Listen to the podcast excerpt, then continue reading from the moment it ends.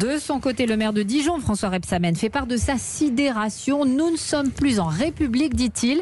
Des propos, Michael Darmon, qui ne sont pas anodins de la part d'un proche de François Hollande. Oui, en dénonçant le manque d'autorité de l'État, hein, François Rebsamen appuie là où ça fait mal pour l'exécutif, la police, le dossier archi sensible du moment. Une police trop occupée à Paris euh, qui a délaissé la province, selon le maire de Dijon, qui lui, on le sait, a toujours rêvé hein, d'occuper le bureau euh, du ministre de l'Intérieur. Alors il s'agit aussi pour François Rebsamen de chercher à couper l'herbe sous le pied du Rassemblement national qui cherche à se refaire une santé depuis quelques jours autour des questions de la lutte contre le communautarisme. L'ancien ministre du Travail pointe également les carences du pouvoir 48 heures après l'allocution d'Emmanuel Macron et de son appel à l'unité autour des valeurs républicaines.